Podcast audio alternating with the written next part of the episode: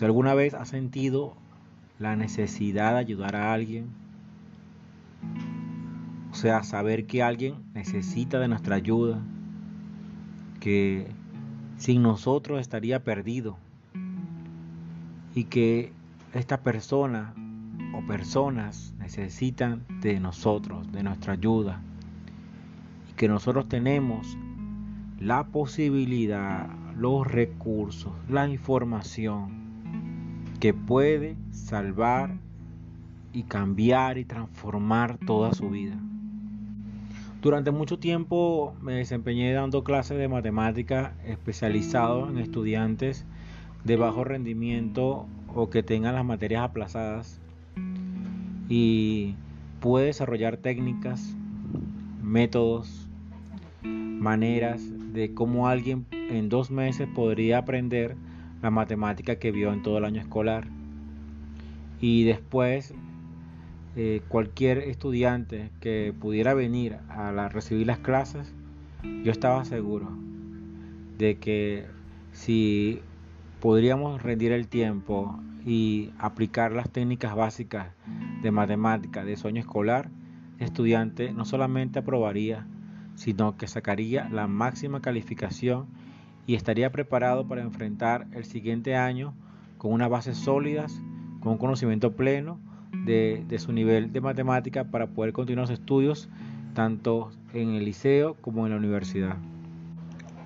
Y ahora como pastor universitario también sé las aflicciones de la vida, situaciones que pasamos, la necesidad que los jóvenes tienen, sus problemas, aquello que le quita la paz, las presiones sociales y la necesidad de tener a Jesucristo en el corazón como respuesta a aquello que nuestro corazón le hace falta, aquello que nuestra vida necesita.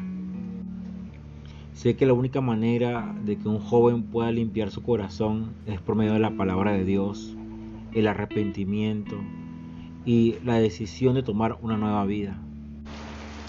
Romanos 9 dice, yo creo en Jesucristo y por eso digo la verdad. El Espíritu Santo me guía y en lo más profundo de mi ser me asegura que no miento. Es verdad que estoy muy triste y que en mi corazón siento un dolor que no me deja. Sufro por los judíos, que son mi pueblo, y quisiera ayudarlos. Yo estaría dispuesto a caer bajo maldición de Dios y a quedar separado de Cristo si eso los ayudara a estar cerca de Dios. Aquí podemos ver cómo Pablo ama a su pueblo. Dice que se siente muy triste y que en su corazón siente un dolor muy grande, muy fuerte. ¿Alguna vez usted ha sentido un dolor por su país, por las personas, por los estudiantes universitarios, que conocemos, nuestro compañero de clase, ha sentido la necesidad de ayudarlos, de salvarlos, de rescatarlos de las tinieblas a la luz admirable. El amor de Pablo no era un amor egoísta ni un amor que buscaba lo de él, sino que veía el amor hacia un grupo de personas. En este caso era su pueblo. Dice que era de la nación de Israel. Nosotros en este caso tenemos a los estudiantes de nuestro salón, a los estudiantes de nuestra universidad, de nuestro, nuestra ciudad, de nuestro estado, de nuestro país y los estudiantes de todas partes que están en toda América Latina y en los otros países del mundo. ¿Usted siente este amor por las personas? ¿Usted siente esto que le da tristeza, que no le deja dormir? ¿Cuál es su pasión? ¿Por quién usted se desvive? Hay muchas personas buscando solo lo suyo, siendo egoístas, buscando solo las cosas para él o haciendo cosas para otros, pero en función de que lo beneficien a ellos mismos. Somos muy egoístas y buscamos solo el beneficio personal. Pero ¿qué tal si hoy por medio de esta palabra, aprendemos de, del apóstol Pablo y comenzamos a enseñarle nuestro corazón por medio de la palabra de Dios amar a otros, salvar a otros, darnos nuestra vida para ayudar a otros, dar nuestro tiempo, nuestros recursos, guiar, ayudar, enseñar, discipular, bautizar, transformar la vida de las personas que están a nuestro alrededor. Hay muchos estudiantes que podemos ver en sus perfiles, podemos ver en lo que hablan, lo que comentan, cuando los vemos por las calles, su manera de ser, de pensar. Andan detrás de cosas vanas, andan detrás de cosas que lo van a pervertir. ¿Dónde están los cristianos? ¿Dónde están los hijos de Dios con el poder de la palabra de Dios y el mensaje oportuno? Las palabras correctas. Será asertivo en nuestra opinión para ayudar. En este capítulo 9, Pablo quiere mostrar su amor y el mensaje va dirigido a su pueblo, a los judíos que viven en Roma. El verso 4 dice, ellos son el pueblo de que Dios ha elegido. A ellos Dios les dio el derecho de ser hijos de Dios. Ha estado con ellos y les ha mostrado su gran poder. Hizo pacto con ellos y les dio su ley. Les enseñó a adorarlo de verdad y también les hizo promesas. Ellos pertenecen al pueblo de Dios y el Mesías como hombre pertenece a ese mismo pueblo. Él gobierna sobre todas las cosas y es Dios. Alabado sea Dios por siempre. Amén. Los hebreos, los judíos, Dios les dio el derecho de ser hijos de Dios. Ellos no eran nada. Abraham, que es el padre de los judíos, él no era nada, simplemente un hijo de un idólatra, vivía en idolatría y Dios lo llamó. Y él salió en obediencia por la palabra y la confianza que Dios, que él depositó en Dios. Entonces, a toda su descendencia Dios le prometió que serían hijos de Dios. Entonces, Dios le dio a ellos su pacto, sus promesas, sus palabras.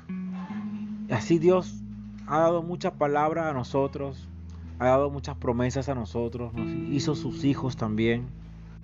En el verso 6 dice, no estoy diciendo que Dios no haya cumplido sus promesas con el pueblo de Israel, pero no todos los judíos son realmente parte del pueblo de Israel, ni todos los descendientes de Abraham son verdaderos hijos de Abraham, pues Dios le había dicho, tu descendencia vendrá por medio de Isaac. Esto significa que nadie es hijo de Dios solo por pertenecer a cierta familia o raza. Al contrario, la verdadera familia de Abraham la forman todos los que descienden de Isaac, porque Isaac fue quien nació para cumplir la promesa que Dios le hizo a Abraham. Dios le dijo a Abraham, dentro de un año volveré, y para entonces Sara ya tendrá un hijo. Entonces, Abraham tuvo a Ismael, otro hijo, tuvo a Isaac, después Abraham, cuando Sara muere, tiene otra, otra esposa y nacieron muchos hijos, y, pero solamente los hijos de Isaac son los hijos de la descendencia de Dios, porque Dios le prometió a Abraham que iba a tener un hijo de Sara y estos son los hijos de la promesa. Entonces no es por raza ni por sangre, sino por promesa de Dios, por palabra de Dios. Luego Isaac, cuando se casó con Rebeca, Rebeca quedó, quedó en estado, en embarazo, y tenía dos hijos. En aquella época no había ecosonogramas, no había manera de saber cuántos hijos tenía Rebeca. Pero Dios le dijo, Dios eligió solo a uno de ellos para formar parte de su pueblo. Antes de nacer, ninguno de los niños había hecho nada, ni bueno ni malo. Sin embargo, Dios le dijo a Rebeca que el mayor serviría al menor. Con esto Dios demostró que Él elige a quien quiere, de acuerdo con su plan. Así que la elección de Dios no depende de lo que hagamos. Esto es el verso 12 de Romanos 9. Aquí podemos ver el amor de Dios, las decisiones de Dios. Podemos ver la autoridad, podemos ver los designios de Dios. No es porque lo que hagas o lo que hiciste o lo que vas a hacer, sino por lo que Dios quiere, por lo que Dios decide. Estos dos niños, aún en el vientre de su mamá, como dice la Biblia, no habían hecho nada bueno ni malo. Pero ya Dios dijo que el mayor servirá al menor. Con esto le está diciendo que son dos. Y así, así sucedió. Dios elige a quien quiere, de acuerdo a su plan. Así que la elección de Dios no depende de lo que hagamos. Como dice la Biblia, prefería Jacob y no a Saúl. Y por eso vamos a decir que Dios es injusto. Claro que no. Porque Dios le dijo a Moisés también, yo tendré compasión de quien yo quiera tenerla. Verso 16. Así que la elección de Dios no depende de alguien quiera ser elegido o se esfuerce por ser elegido. Más bien depende de que Dios le tenga compasión. En la Biblia leemos que Dios le dijo al rey de Egipto, te hice rey precisamente para mostrar mi poder por medio de todo lo que haré contigo y para que todo el mundo me conozca. Así que todo depende de lo que Dios decida hacer. Él se compadece de quien quiere y quien quiere lo vuelve terco.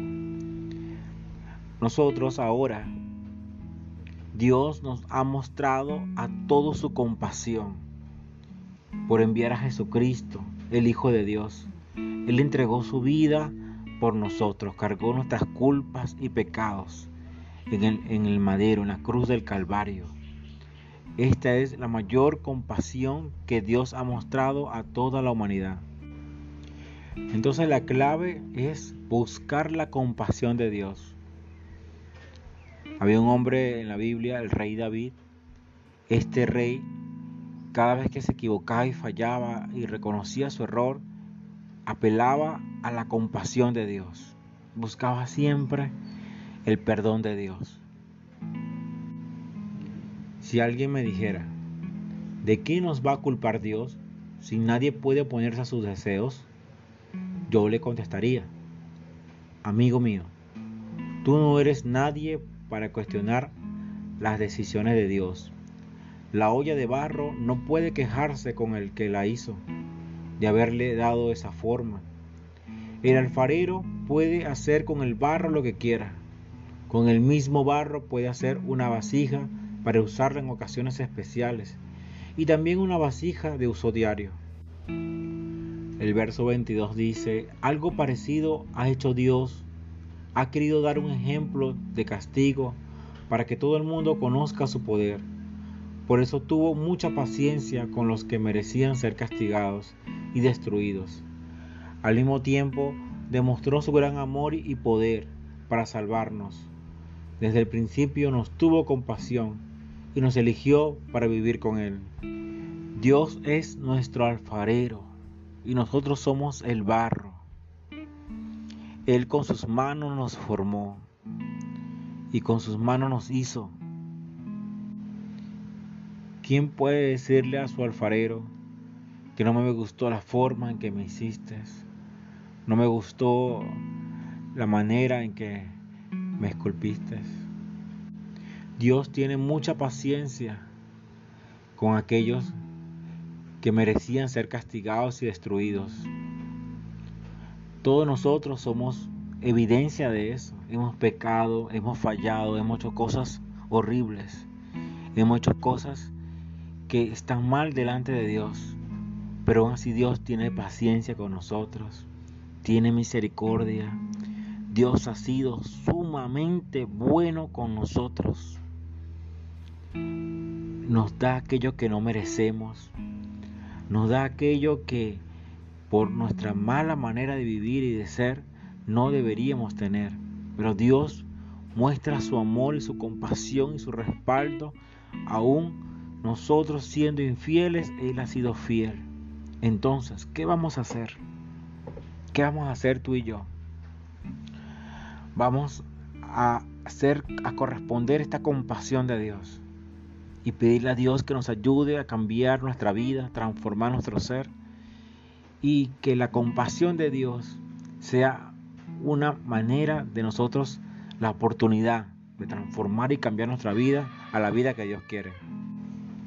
En el verso 23 dice, al mismo tiempo demostró su gran amor y poder para salvarnos.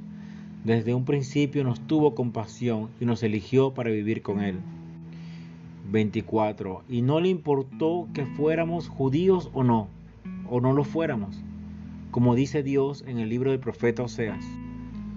A un pueblo que no me pertenece, lo llamaré mi pueblo, y a un pueblo que no amo, le mostraré mi amor.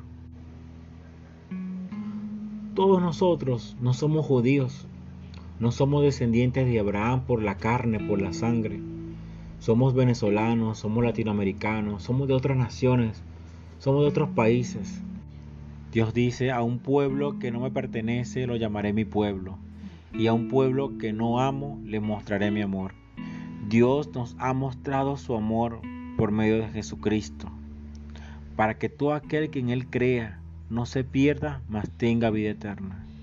Dios nos amó tanto, tanto, tanto, que ahora nos llama su pueblo.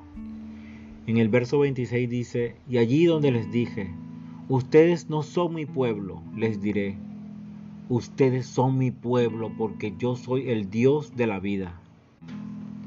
En el verso 30 dice, ¿qué más le puedo decir? Que aunque la gente de otros pueblos no estaban haciendo nada para Dios los aceptara, Él los aceptó porque confiaron en Él. Los judíos vivían la ley de Dios, sus ordenanzas, sus enseñanzas, sus estatutos, pero lo vivían de una manera externa, de una manera por obligación. Pero nosotros que no vivimos bajo esa ley, sino que hicimos, pecamos delante de Dios por ignorancia. Algunas cosas nuestra conciencia la marcaba, pero aún así no fuimos enseñados de alguna manera por nuestra familia, la sociedad, y fallamos y pecamos delante de Dios. Pero Dios así nos aceptó.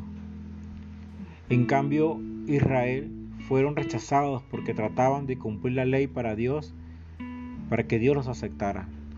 Uno no debe cumplir la ley de Dios para ser aceptado por Dios, ya que los judíos pensaban que si guardaban la ley serían aceptados por las obras, por hacer. Así muchos de nosotros queremos ser aceptados por Dios por lo que hacemos. Versículo 32 dice, ¿y por qué no fueron aceptados? Porque querían que Dios los aceptara por lo que hacían y no por confiar solo en Él. Por eso Cristo fue para ellos como una piedra en la que tropezaron. El secreto está en confiar en Dios, en poner nuestra fe en Dios, no en las obras, no en las cosas que hago, no en nuestras capacidades, sino en la fe de Dios. Hoy invito para que ustedes puedan tener la fe en Dios, de que Dios nos aceptó, tuvo compasión con nosotros. El verso 33 dice, yo pongo en Jerusalén una roca con la cual muchos tropezarán y caerán, pero Dios no defraudará a los que confían en Él. Esta roca es Cristo. Señor Padre, ayúdanos Señor a seguir adelante. Tú eres nuestro alfarero, quien nos hizo a nosotros, quien nos formó. Padre, nosotros por la fe somos tu pueblo. Hemos creído en Jesucristo y nos hemos arrepentido de nuestros pecados, Señor. Ayúdanos, Señor, a arrepentirnos. Ayúdanos a transformar nuestra vida. Gracias, Señor. Antes no éramos tu pueblo, pero ahora somos tu pueblo. Gracias, Espíritu Santo, por todas las cosas que haces. En el nombre de Jesús. Amén.